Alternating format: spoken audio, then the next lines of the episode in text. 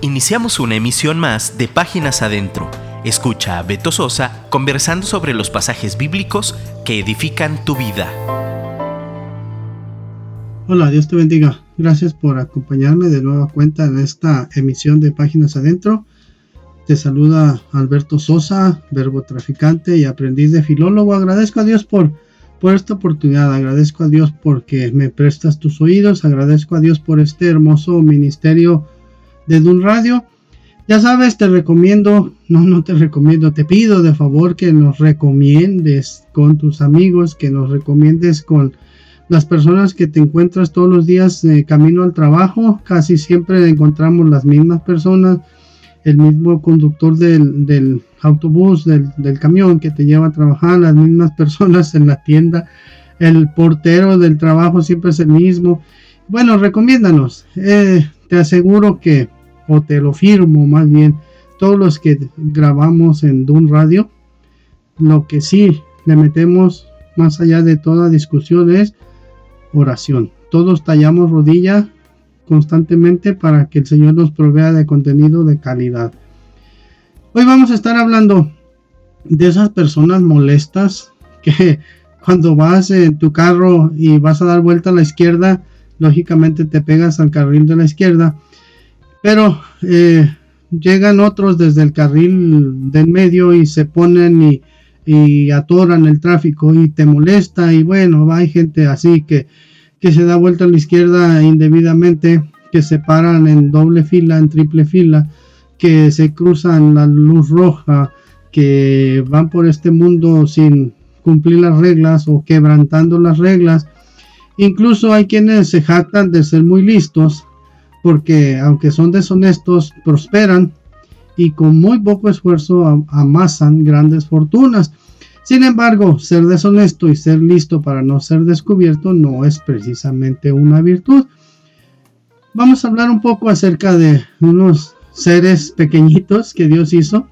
Eh, son muy pequeños, su figura es inconfundible, precisamente por ser tan pequeños y con ese cuerpecito tienen un pico grandote desproporcionado con su cuerpo.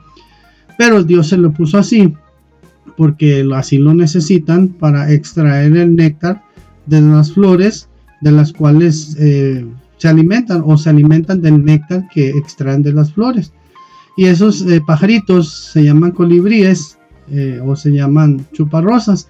es un animalito que según los científicos dicen que debería ser o es imposible que vuelen porque pues su cuerpecito o, su cuerpo es muy grande para las pequeñas alas que, tienen pues dicen que está desproporcionado pero Dios es sabio y Dios hace todo bien.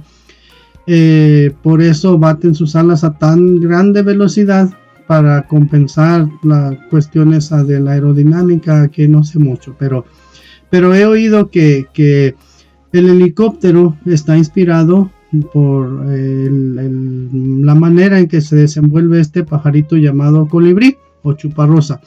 Bueno, un amigo, un amigo que conozco, nos platicó alguna vez y nos decía que hace poco, bueno, en ese tiempo nos dijo, hace poco que se encontró uno, un pajarito como este, en muy malas condiciones. Dice que desde lejos supo que era uno de ellos y entonces se acercó para observarlo con cuidado y vio que no voló. Entonces dijo, y algo anda mal con este pajarito.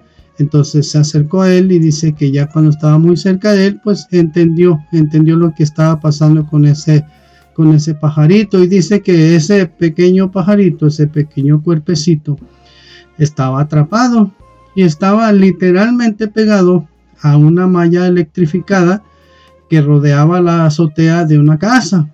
Y dice que incluso alcanzó a escuchar el pulso de la electricidad que corre por el alambre cada ciertos segundos. Y ahí estaba el pobre pajarito completamente fulminado y estaba mm, colgado de las patas. Era una escena muy dramática.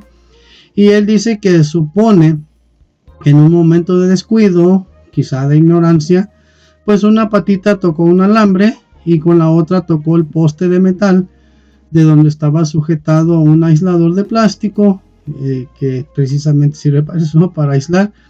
También otra teoría que él tenía dice que puede ser que sus patitas quedaran atoradas precisamente ahí en donde se juntan los alambres para después ese alambre regresa al aislador, a otra sección del aislador. Y bueno, independientemente de, de cuál hubiera sido la situación, como haya sido, dice que allí lo encontró atrapado y muerto entre dos secciones de alambre. Y él hacía sus propias deducciones y decía, quizás se posaba allí de vez en cuando. Tentaba el peligro, ¿no? Se posaba allí en la línea de peligro entre la corriente y la corriente y la tierra, entre un cable y otro cable. También decía, es posible que esa fue la primera vez que, que lo hacía.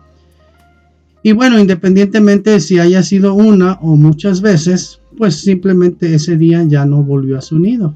Su nido quedó vacío, ya no regresó. Hasta ahí llegó y su cuerpo, su cuerpo quedó allí colgadito como evidencia de que estuvo allí, pero estuvo justamente donde no debía.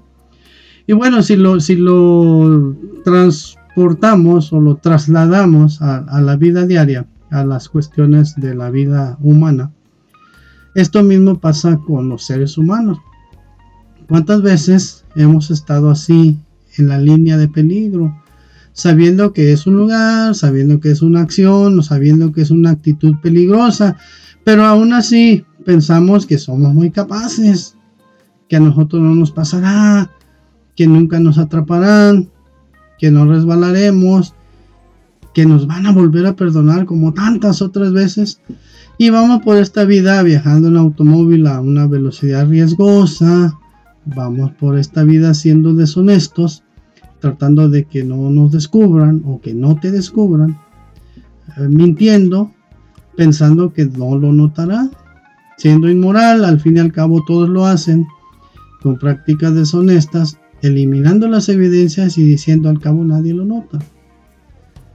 Quizá una y mil veces en la línea de peligro y no pasa nada. O tal vez una sola vez para probar y ese día, justo ese día cuando tenías todo bajo control, te descubrieron.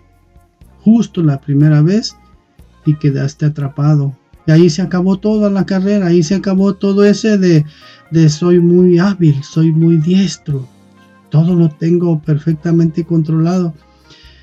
Y entonces eh, la conclusión es que ser listo para no ser descubierto no es una virtud, ya lo decíamos al principio, ser deshonesto y saber cómo justificarte, no, no es necesario un, mérito.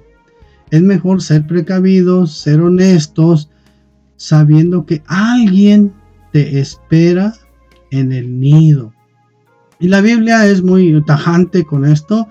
En el libro de Proverbios capítulo 10, versículo 9 dice, quien se conduce con integridad anda seguro, quien anda en malos pasos será descubierto. Así que mejor, mejor no te acerques a la línea, no cruces la línea, cuidado con el peligro, aléjate del peligro. Mejor hay que conducirnos de acuerdo a los lineamientos de Dios, porque los lineamientos de Dios hacen sabio al sencillo. Gracias, gracias por prestarle tus oídos. Escríbeme, si no quieres escribirme directamente a mí, escríbele a mi productor y aquí estamos para servirte. Ahí tate, yo te busco, Dios te bendiga. Escríbenos por WhatsApp 3335 890851 y déjanos un comentario. Te esperamos en nuestra próxima emisión.